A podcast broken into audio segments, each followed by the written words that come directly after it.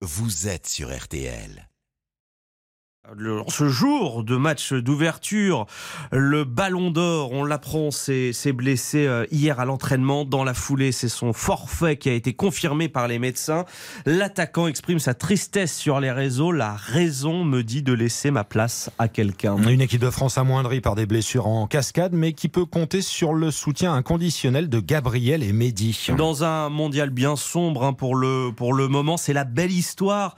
Ces deux copains viennent de faire 7000 km Ils sont arrivés au Qatar et ils sont au micro RTL de Morad Jabari.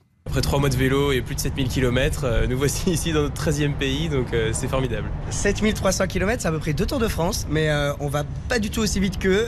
Après, il faut aussi avouer qu'on a un peu plus de chargement, un peu moins de masseur le soir et, et un peu moins de confort. Vous avez été accueilli au bout de votre périple par Didier Deschamps. Vraiment incroyable. Enfin, c'est très rigolo parce qu'on a entendu le murmure parmi les joueurs de ils sont venus à vélo. Quoi, ils sont venus à vélo? Vraiment une surprise, une- un étonnement de leur part. Voir Régulioris nous féliciter, voir Didier Deschamps tout sourire à nous saluer. Qui a plaisanté avec nous, qui nous a dit Ah, vous êtes complètement fada. On s'était imaginé une arrivée dingue, mais là, ça a dépassé toutes nos attentes.